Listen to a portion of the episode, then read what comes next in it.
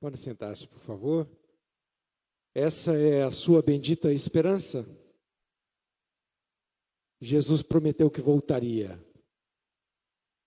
E o grande trabalho e ministério da igreja é preparar todos para viver a eternidade com Deus. Não teria sentido algum termos a igreja e virmos a igreja sem a plena convicção de que Jesus morreu pela nossa vida, do propósito de Deus para nós e da eternidade que Jesus conquistou para cada um de nós e podemos viver essa, viver essa firme esperança da eternidade que Jesus conquistou e nos dá gratuitamente. Amém? Ele veio uma vez, ele disse: Eu voltarei. Enquanto ele não volta, nós vivemos ainda nessa terra, nós ainda temos que continuar vivendo e convivendo com os valores que muitos deles se contrapõem com a própria palavra de Deus. Temos que viver os valores, somos cidadãos do reino, mas vivemos num mundo que não é governado por Deus. O mundo é governado por seres humanos que, que recebem muitas influências, inclusive do próprio inimigo, né? Então isso é o nosso, essa dualidade de vida é o que realmente nos dificulta viver. E às vezes nós sofremos, às vezes nós temos problemas, às vezes nós temos perseguições por conta de vivermos essa dualidade. Nós temos os valores que a palavra de Deus traz para nós, que são valores do reino, são valores imutáveis, mas nós vivemos num mundo em que os valores são contrapostos aos valores de Deus. E o texto que eu quero compartilhar com vocês hoje é um dos, dos lindos textos a respeito de Davi. Davi, ele foi, na verdade, o maior rei de Israel que Israel teve. Teve três, né? Saul, Davi e Salomão. Mas Davi foi o grande conquistador. Mas ele não chegou ao reinado de forma fácil. Ele teve um período muito difícil na sua vida. Ele teve um período de perseguição ferrenha, porque Saul era o rei e Davi, Saul era o rei de direito, de fato, mas ele havia perdido o direito de ser rei porque ele desobedeceu a Deus, só que ele permaneceu no trono. E quando, da, quando Saul perde o direito e permanece ainda no trono, Deus manda Samuel para ungir Davi como rei. Então nós tínhamos um rei de direito e um rei de fato. O rei que Deus tinha ungido e o rei que estava no poder.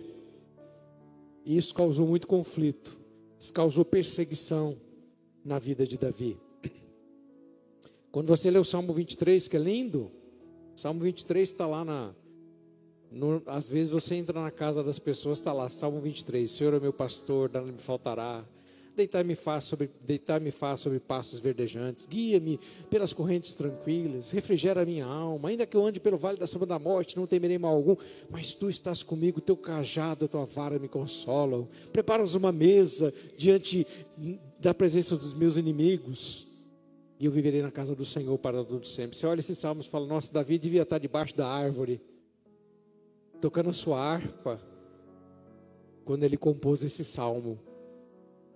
Mas na verdade ele estava num pântano. Ele estava com frio, com fome. E ele estava na iminência da morte, porque Saul estava perseguindo Davi. E o Salmo 23, Davi compõe num dos piores momentos da sua vida. E esse texto que nós vamos ler também está dentro do contexto da perseguição.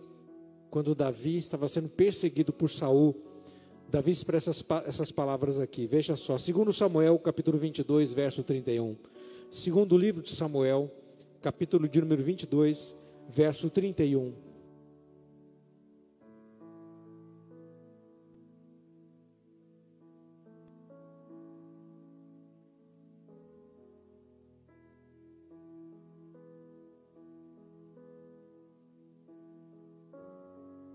Segundo Samuel 22, 31.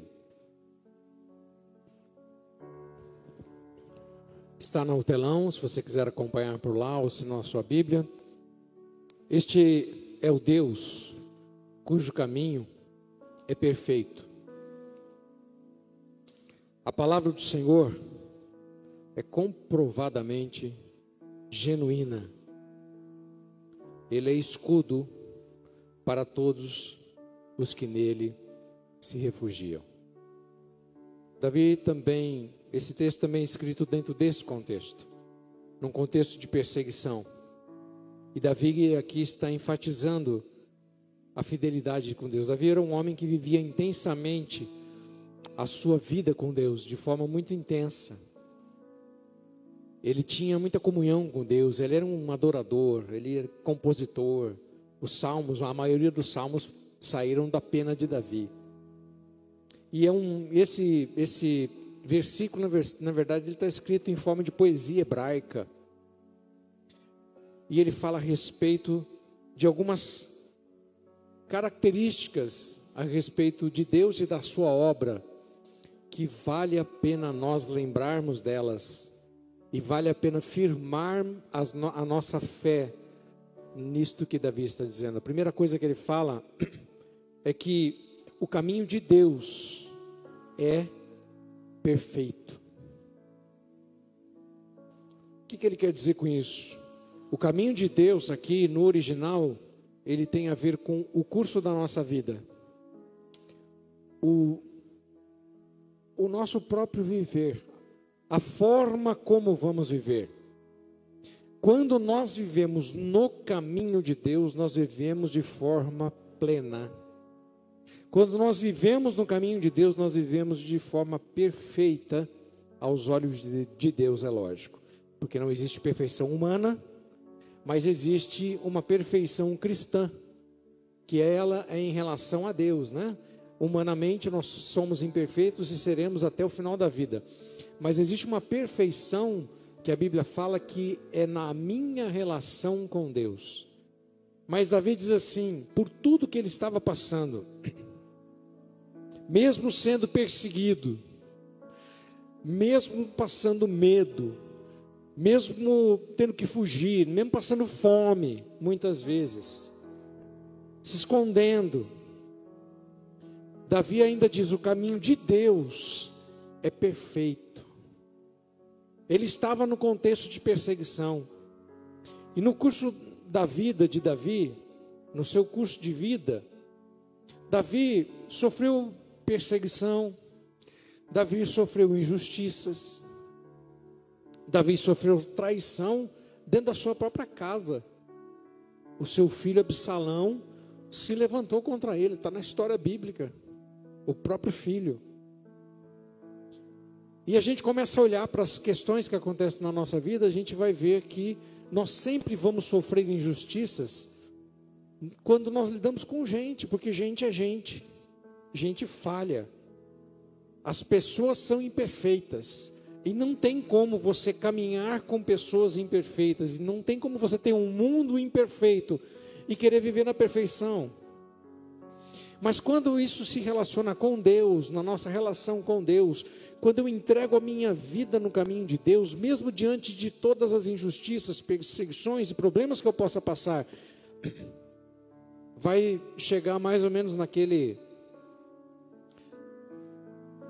dito popular. Tem um dito popular que, sendo aplicado no, no momento certo, ele tem um sentido legal, né? No final vai dar tudo certo. Se não deu tudo certo é porque não chegou no final. Você já deve ter ouvido isso. É um dito popular. Mas normalmente os ditos populares, eles têm sempre um, um, um fundamento filosófico, social, sempre tem alguma coisa de interessante. Quem criou, criou porque tem, viveu algum momento parecido, e tem muitos desses, né?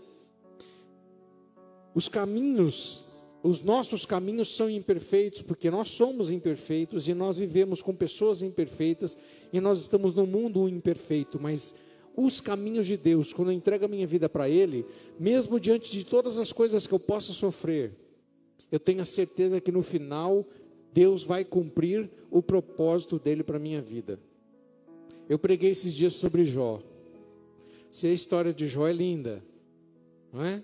Sofrimento, na verdade, o livro de Jó não tem muito a ver, não é só, a gente acha que Jó tem a ver só com sofrimento, mas não é.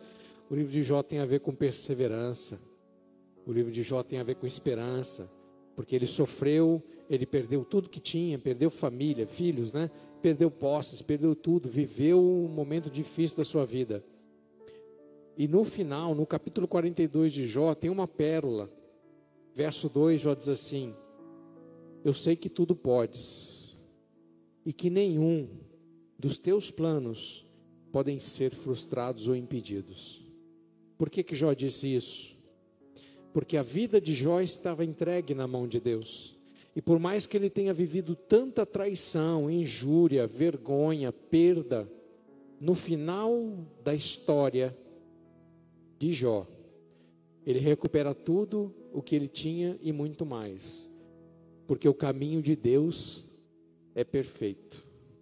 Por mais que nós passemos por dificuldades na vida, se a nossa vida está na mão dele, você pode ter certeza que Deus vai te entregar o melhor.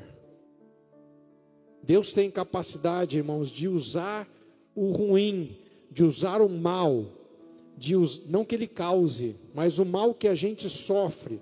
Deus tem capacidade de usar as tragédias da nossa vida para o nosso próprio bem. José disse isso também lá no final de Gênesis, falando com seus irmãos, depois de se revelar. José tinha sido vendido ao Egito e passou casa de Potifar, prisão, enfim.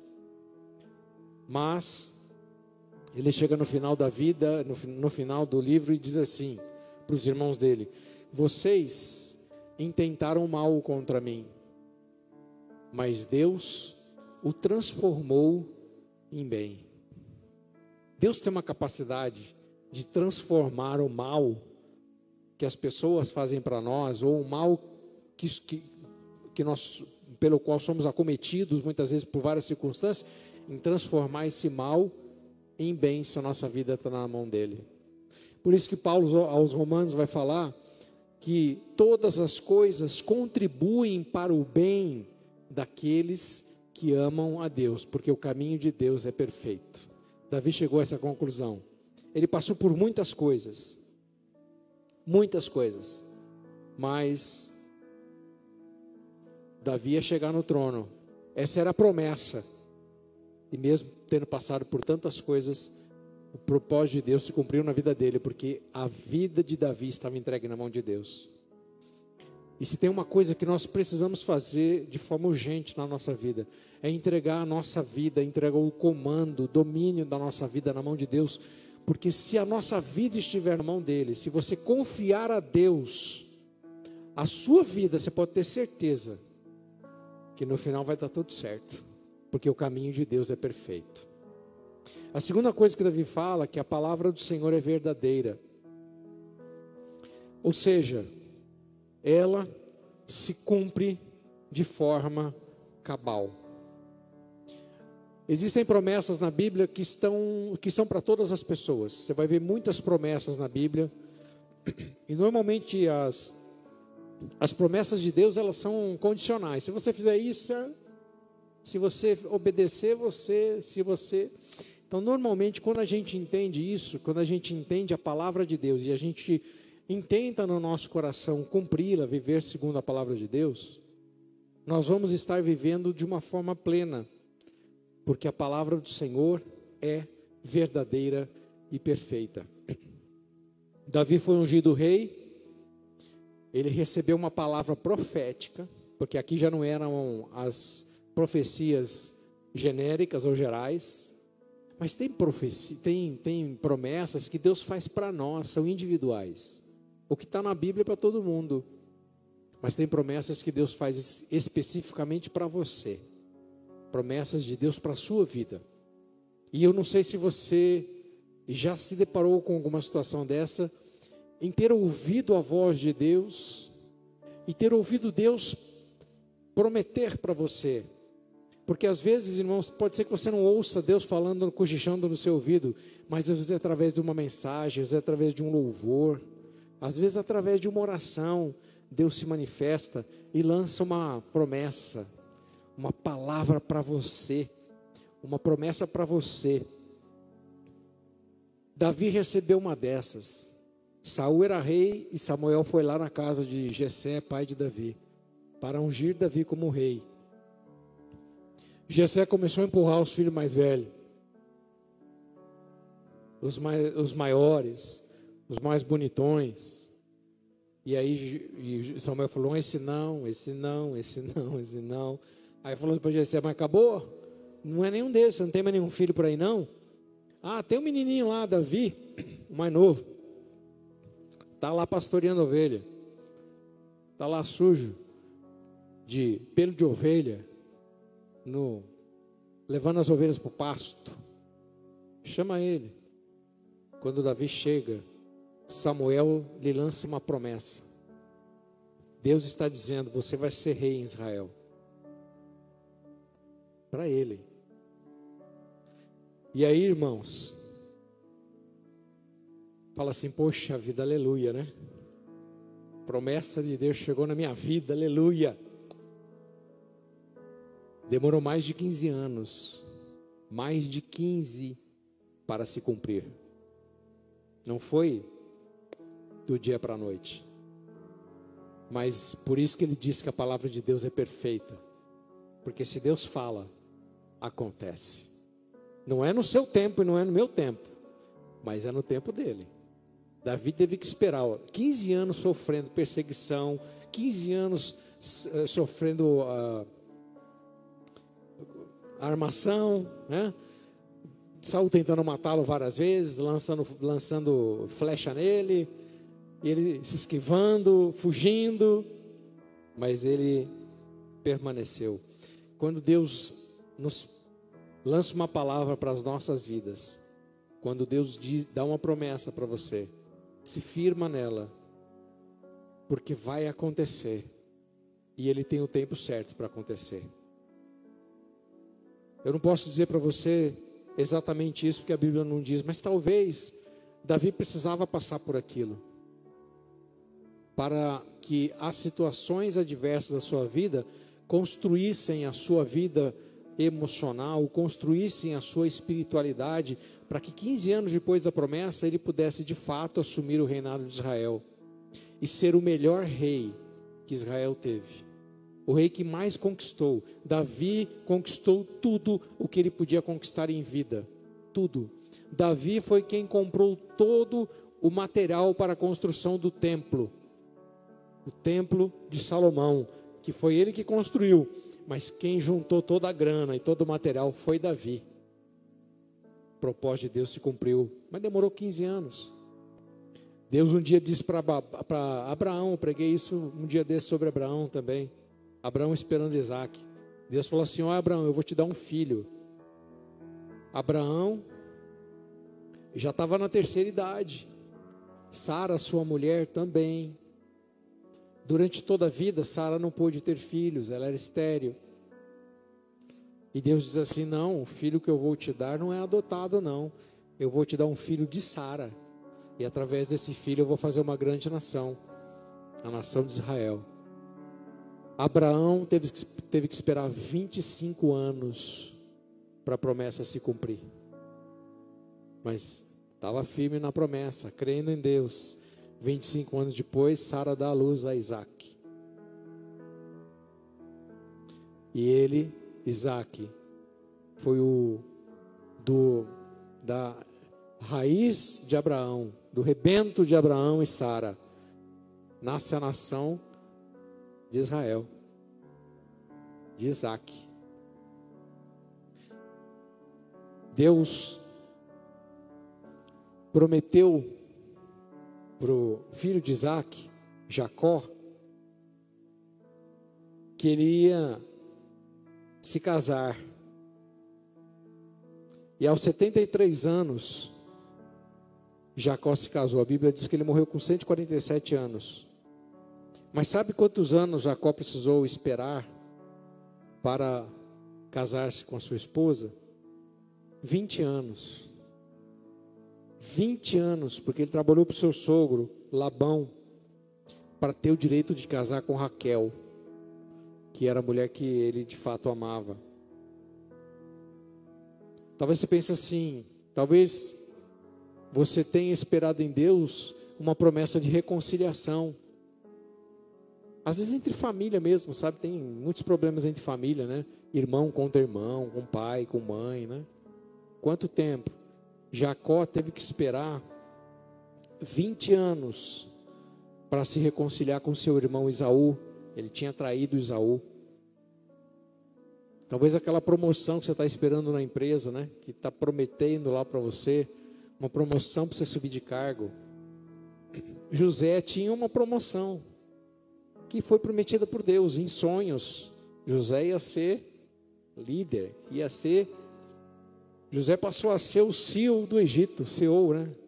É o termo que se usa hoje do Egito. Mas não foi fácil, não.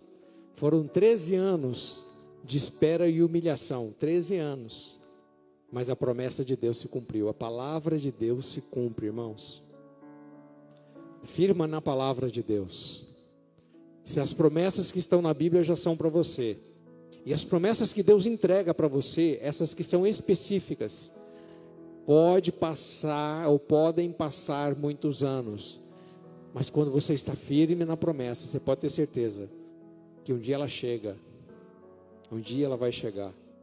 Deus cumpre a sua palavra. Por isso que Davi diz: a palavra de Deus é verdadeira. Se ele falou, você pode ter certeza que vai cumprir. Jesus disse que ia voltar. Nós acabamos de cantar aí. O último hino, né? Jesus vai voltar. Se ele prometeu, vai acontecer. Pode ter certeza, se firma, porque a palavra de Deus se cumpre. E a terceira coisa que Davi fala é que Deus é escudo para aqueles que nele se refugiam.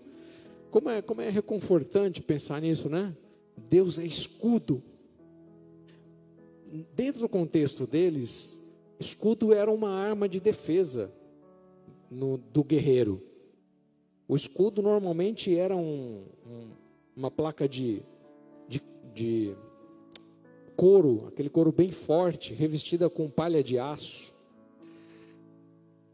E o soldado usava para cobrir as partes vitais do corpo. Porque os órgãos vitais estão na, nesta região, não é? Está tudo aqui. Coração, pulmão, rim, está tudo aqui. E quando eles iam para a guerra, o, o, medo de tomar flechada, né? De tomar uma espadada, então o escudo era para proteger a vida.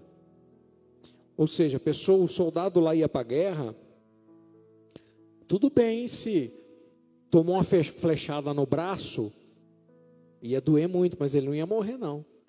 Perdeu uma orelha na guerra, ele ia ficar com uma orelha menos, mas ele ia continuar ouvindo da outra, pelo menos, né? É, perdeu um olho, com um olho a gente vive, tem dois, né?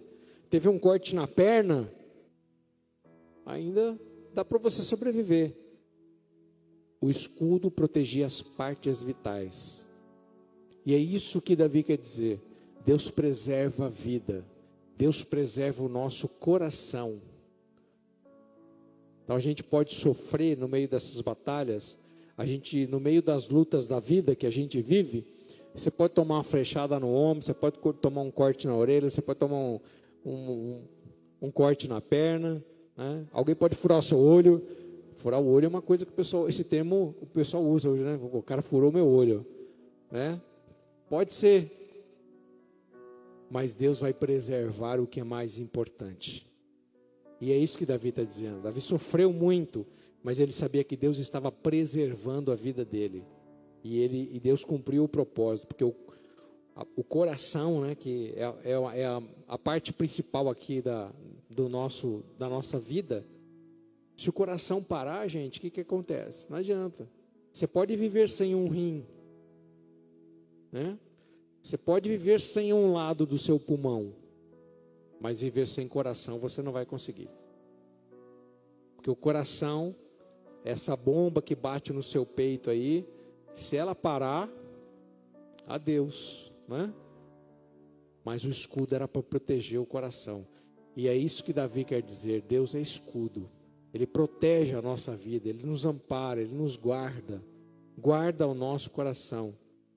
Ele é a nossa proteção. E se você se refugia em Deus, você pode ter certeza que Ele vai te guardar. O caminho de Deus é perfeito. se lança nesse caminho. A palavra de Deus é verdadeira, ela vai se cumprir na sua vida.